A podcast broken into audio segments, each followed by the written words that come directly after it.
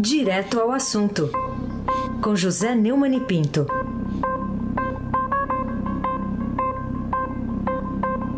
Como eu disse, o maior rubro-negro, o maior torcedor rubro-negro deste país, José Neumann e Pinto, bom dia! Bom dia, Emanuel, chefe da família. Bom-vinda, Alice da Isadora. Bom dia, Carolina Herculin. Bom dia, Almirante Nelson. Oi. Bom dia, Frânio Vanderlei. Bom dia, Diego Henrique de Carvalho. Bom dia, ouvinte da Rádio Eldorado 107.3, Emanuel Ponciano Bonfim. Começar aqui falando da talvez, vou botar um talvez, talvez a nova ministra do Trabalho, Cristiane Brasil. Neumann, me conta uma coisa, por que razão o juiz federal Leonardo da Costa Colceiro, que pertence à Quarta Vara Federal de Niterói, suspendeu a nomeação e a cerimônia de posse da deputada Cristiane Brasil, filha de Roberto Jefferson, do PTB, como nova ministra do Trabalho do governo Temer. Hein, Neumann? Emanuel, por que razão não, Emanuel? Por que razões? Eu estava vendo agora aqui o, o, o, site do Estadão e vi a Aline Pinho, mais uma ela tinha quatro motoristas, e ela, a Aline teve um acidente e ela demitiu. E agora o advogado da Aline já está dizendo que vai processá-la. Bom, Emanuel, o, o juiz disse que a escolha da parlamentar por Michel Temer diz respeito à moralidade administrativa, porque ela já foi condenada pela Justiça Trabalhista. Ele estabeleceu uma multa de 500 mil reais a cada agente público que descumpria a decisão. É, o magistrado acatou um pedido de eliminar numa das muitas né, liminares que entraram lá por advogados do Rio, seis ações populares já protocoladas na Justiça Federal do Rio pelo, pelo Grupo Movimento dos Advogados Trabalhistas Independentes. Duas foram deferidas por uma juíza de Magé, da capital fluminense, Rio de Janeiro, e agora esse juiz coceiro aí é, aceitou. É, o, a saída do ministro do Trabalho do governo Temer, o Manuel, o Carolina, o Ronaldo Nogueira, do PTB do Rio Grande do Sul, atribuída a decisão dele de trocar a esplanada dos ministérios pelo Congresso, pela Praça dos Três Poderes, no caso, uma vaga Câmara dos Deputados na eleição de outubro, está provocando uma celeuma, e repete, velhos vícios da gestão política no Brasil. Né? O primeiro é, é, o loteamento dos cargos é, do, de ministro de primeiro escalão e mesmo cargo de segundo, terceiro, quarto, quinto escalão, né? em troca de apoio ao governo nas votações do Congresso. O ministro saiu, mas o PTB ficou no ministério que vai cuidar do assunto, na minha opinião, mais relevante de 2018 para a sociedade brasileira, que é o combate ao desemprego de 12 milhões e 600 mil trabalhadores sem ocupação. O segundo é a influência de presidiários e ex-presidiários no governo federal. Roberto Jefferson é réu, confesso, e delator do mensalão.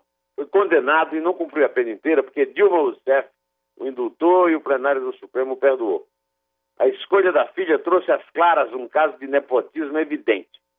E, por fim, o comportamento da deputada fluminense, Cristiane Brasil, é o exemplo mais evidente de como a elite dirigente da política brasileira se comporta. Ela é uma infratora contumaz da legislação trabalhista. E a insistência com que Temer, Marum, Jefferson mantém de confirmar sua posse é, é, enfrentando tudo, novos casos, certamente outros casos ainda vão aparecer, revela o extremo desprezo que a equipe que comanda o Poder Executivo no Brasil, é, que não respeita a democracia, segundo qualquer democrata que se preze, é o chamado império da lei. O episódio inteiro é o retrato da desimportância da cidadania nas resoluções de governo, num permanente assinto à opinião pública e a supremacia dos interesses da casta política sobre a lisura e a transparência que devem ter sempre os negócios republicanos. Eu quero também acrescentar mais uma é, constatação: a da debilidade, da fraqueza do governo Temer, porque esse episódio é, lembra um do governo Dilma, que caiu, que ele ajudou a derrubar, que foi o episódio da nomeação do Lula para a chefia da Casa Civil para dotar o Lula de foro privilegiado de tirá-lo das mãos de Sérgio Moro. É ou não é? Carolina Ercolim. É isso, Neumani. E... Bom dia, Carolina. Bom dia, bom dia, Neumani. Pois é, e de, depois das críticas em torno da, da possibilidade de mudar a regra de ouro lá do orçamento, né? Para evitar o seu descumprimento, o governo decidiu adiar as discussões do tema para depois da reforma da Previdência. Aliás, colocou dois nomes importantes aí da sua equipe econômica ontem, a toque de caixa, para falar sobre isso, adiando para 2019 a conversa. Isso significa que o prego foi batido e a ponta virada? É, acho que não. É, é mais um recuo, aliás. é mais uma prova daquilo que eu falei da fragilidade do governo Temer. Né? É verdade que o governo também descartou flexibilizar ou suspender a norma constitucional considerada vital para evitar a explosão da dívida pública. Mas isso não significa que essa desistência é definitiva. Antes fosse, Carolina. O ministro da Fazenda, o Henrique Meirelles, disse que a orientação do Temer é apresentar uma proposta que crie mecanismos de ajuste nos gastos em caso de violação, mas que o assunto vai ser debatido no momento adequado, o momento adequado para mim é o dia de São Nunca, meu caro Emanuel Bonfim. A Constituição hoje prevê que descumprir a regra de ouro é crime de responsabilidade passivo de impeachment. A proposta mudaria a Constituição para permitir que o governo federal se endividasse para pagar gastos do funcionamento da máquina pública, inclusive salário. Né? A pedido de Temer, os ministros da Fazenda, o Henrique Meirelles, e do Planejamento, o Diogo Oliveira, explicaram a decisão de adiar o debate. Numa entrevista coletiva ontem em Brasília, o Henrique Meirelles argumentou. Bom, vamos ouvir o que ele tem a dizer, Almirante Nelson. Nós vamos, de fato, dar foco na Previdência e, no momento que seja adequado, discutir a questão da regra de ouro para anos seguintes. Certamente é, será feito da forma adequada, mas sempre mantendo a, a regra. Isto é, nós não estamos em nenhum momento contemplando uma simplesmente um, um levantamento o puro e simples da, da regra, mesmo que temporário. O cara, Almirante Nelson, o presidente da Câmara, o Rodrigo Maia, que anda sassaricando muito para impor sua candidatura, então tirar o, o Meirelles da parada, é, a eleição de outubro, lançou essa ideia em pleno recesso, aquilo que o pai dele chamava de flores do recesso. Né? O recesso não tem notícia política, o cara vai para o Brasil e dá uma entrevista e aparece um destaque nos jornais. Né? Para conquistar o que ele acha indispensável para lançar a candidatura e empurrar o, o Meirelles para fora do jogo. Eu estou completamente de acordo com o Procurador-Geral da Justiça Eleitoral, Júlio Marcelo de Oliveira, sempre lúcido, conforme vocês devem se lembrar da participação dele nos embates parlamentares do impeachment de Dilma. Né? Trata-se de um recuo injustificável e inegociável ao edifício da rigidez das nossas contas públicas, pondo por terra um dos documentos legais mais importantes da nossa ordem jurídica atual, que é a Lei da Responsabilidade Fiscal. A notícia é coerente com as informações publicadas no Estadão neste fim de semana sobre recorte de emendas orçamentárias liberadas por Temer para o parlamentar e também desvio de verba de educação né, e de saúde para financiar o fundão das campanhas, né, das campanhas eleitorais, aspirando o fundo do posto do erário, que não é infinito. Ficou claro no noticiário que o governo está apenas recuando para ganhar fôlego e tempo na discussão da reforma da Previdência. Isso é lamentável. Mas é a verdade dos fatos, Emanuel Ponciano Bonfim. Vamos falar de Goiás, da crise na segurança pública. Neumann tem acompanhado de isso de perto, tem dito sempre aqui na sua coluna na, no Jornal Eldorado. Me diga lá, Neumann, por que, que a presidente do STF, mais uma vez, a Carmen Lúcia, desistiu ontem de visitar o presídio de Aparecida de Goiânia, em Goiás, que foi palco de uma rebelião com nove mortos na virada do ano, hein, Neumann? É, já que você está me dando essa oportunidade, eu vou te contar que amanhã você vai poder ler no jornal, no, na página 2 do Estadão, um artigo meu que trata desse assunto, que se chama Quem garante que o Brasil vai ter cura, Emanuel? Bom, a ministra Carmen Lúcia, que também preside o Conselho Nacional de Justiça, definiu ontem a criação de mutirões carcerários e o registro de presos do Estado de Goiás para enfrentar a grave crise penitenciária do Estado. Mas desistiu de visitar de novo, né? Porque ela, na outra vez ela foi aconselhada pelo Marconi Perillo a não visitar. Dessa vez o Marconi Perillo disse que ela podia ir, mas o presidente do, do Tribunal de Justiça e outros juízes lá disseram não vá, que não vai ser seguro. Agora o fim da picada, né? Você já imaginou? O presidente do Supremo não pode visitar o, o presídio por falta de segurança. Então ela se reuniu a portas fechadas com o governador Marconi Perillo, o presidente do Tribunal de Justiça do Estado de Goiás, o desembargador Gilberto Marques Filho, representante do Ministério Público, o juiz de vara da execução penal. Hein? Será que ela tinha segurança nessa reunião aí, o, o Almirante Nelson? Vamos ouvir o que é que fala o, o desembargador Gilberto Marques Filho sobre o assunto.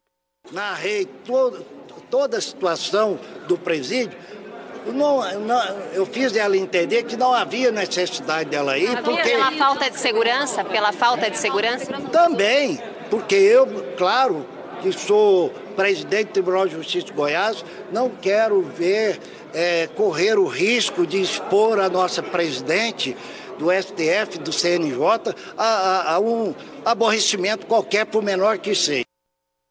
É, enquanto isso, o Marco Perillo que é do PSDB, mas eu adverti já nesse artigo que eu estou escrevendo no Estadão que ele é filopetista, ou pode ser também petrófilo, né, Carolina? Petrófilo. É, disse que a ministra agora não teria problemas para fazer a vistoria. Na reunião, ficou acertada a realização de mutirões carcerários. Neles serão verificadas a situação de presos, a programação de inspeções nos presídios. Carmen pediu que as armas recolhidas sejam encaminhadas imediatamente ao exército para destruição. Rapaz, a mulher se manda lá para Goiânia para dar esse tipo de ordem, pelo amor de Deus, não tinha mais o que fazer. Indagado por Carmen sobre as medidas que serão tomadas a curto prazo, o governador de Goiás destacou a inauguração de cinco novos presídios, sendo que dois deverão ser entregues até fevereiro. Aí vem com aquele papo de ser, olha, o sistema prisional do Brasil é muito complicado, explosivo no Brasil inteiro, a situação de Goiás hoje é mais segura que em outros lugares. Nós vimos isso no, no, no, no Réveillon, né? Pois é, o governador é, tentou dar explicações sobre o fato de ter ido para a praia de Carneiros. Aliás, muito bom gosto em escolha de praia. A Praia dos Carneiros é maravilhosa, paradisíaca. Lá na Grande Recife, em Pernambuco, durante os três dias em que se desenrolaram os, os eventos de Aparecida e Goiânia. Ele disse que trabalhou muito no fim do ano, na virada do ano, e que tinha direito de descansar. Ah, olha, a explicação é pífia e a justificativa é cínica. O governador assume obrigações com o público quando toma posse do cargo. Se elegeu para quê? Não é verdade que ele estava à disposição enquanto descansava? De vez que a opinião pública não foi sequer informada, os jornais não foram, nem as emissoras de rádio e televisão, onde ele estava. Um homem público cumpre um mandato de quatro anos e deve ter consciência que seu dever não permite que se afaste da função e da responsabilidade por qualquer motivo, mesmo que ele mereça férias. O Richard Nixon defendia que os estadistas também devem tirar férias, até pelo interesse público, porque um cara cansado pode governar mal. Não é o caso do Perillo. Ele descansa e continua governando mal. Ele tem razão e ninguém duvida disso, mas há ocasiões e ocasiões. E, em, a respeito da visita de Carmen Lúcia, ao presídio, é absolutamente desnecessária. A sua presença entre presos não altera em nada a situação de presidiário e da sociedade, que é uma espécie de refém externa da miséria, da penúria, do verdadeiro inferno que é a realidade nas celas dos presídios brasileiros. A reunião dela com o governador em Goiânia não teve nenhum sentido.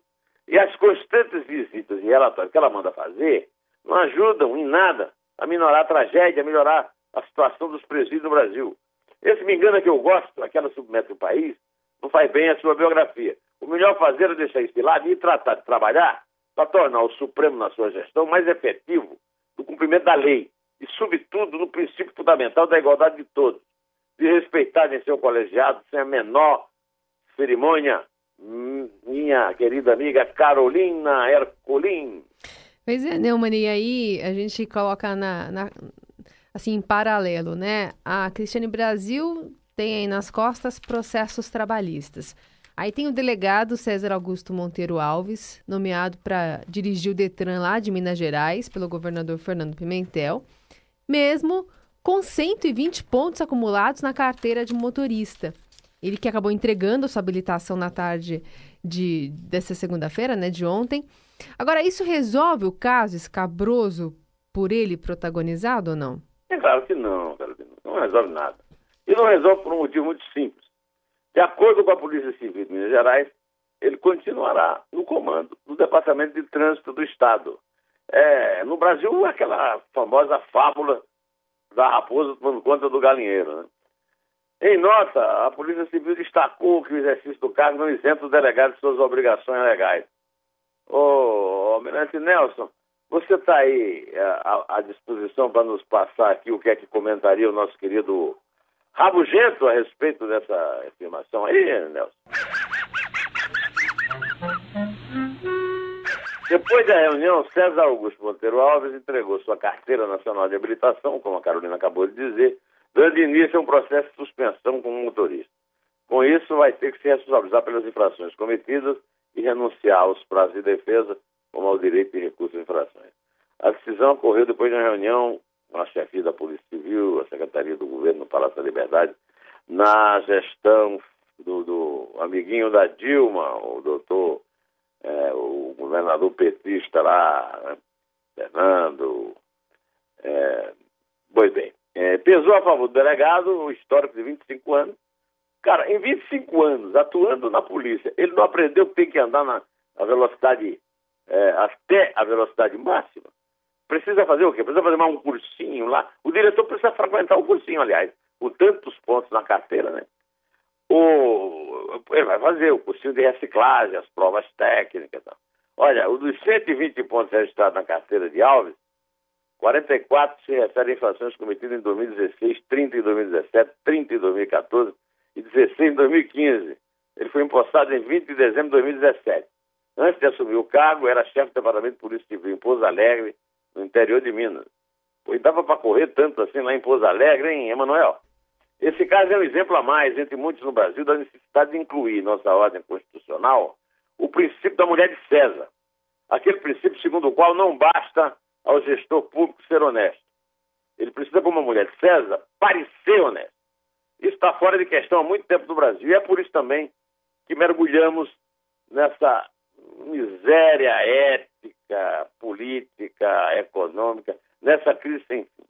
Mas já que falamos da mulher de César, vamos também nos referir a mais duas mulheres, a Cristiane Brasil e a, e a dona Carmen Lúcia, e vamos lembrar um samba antigo de Janete Almeida e o Haroldo Barbosa, que o, o, o João Gilberto gravou genialmente.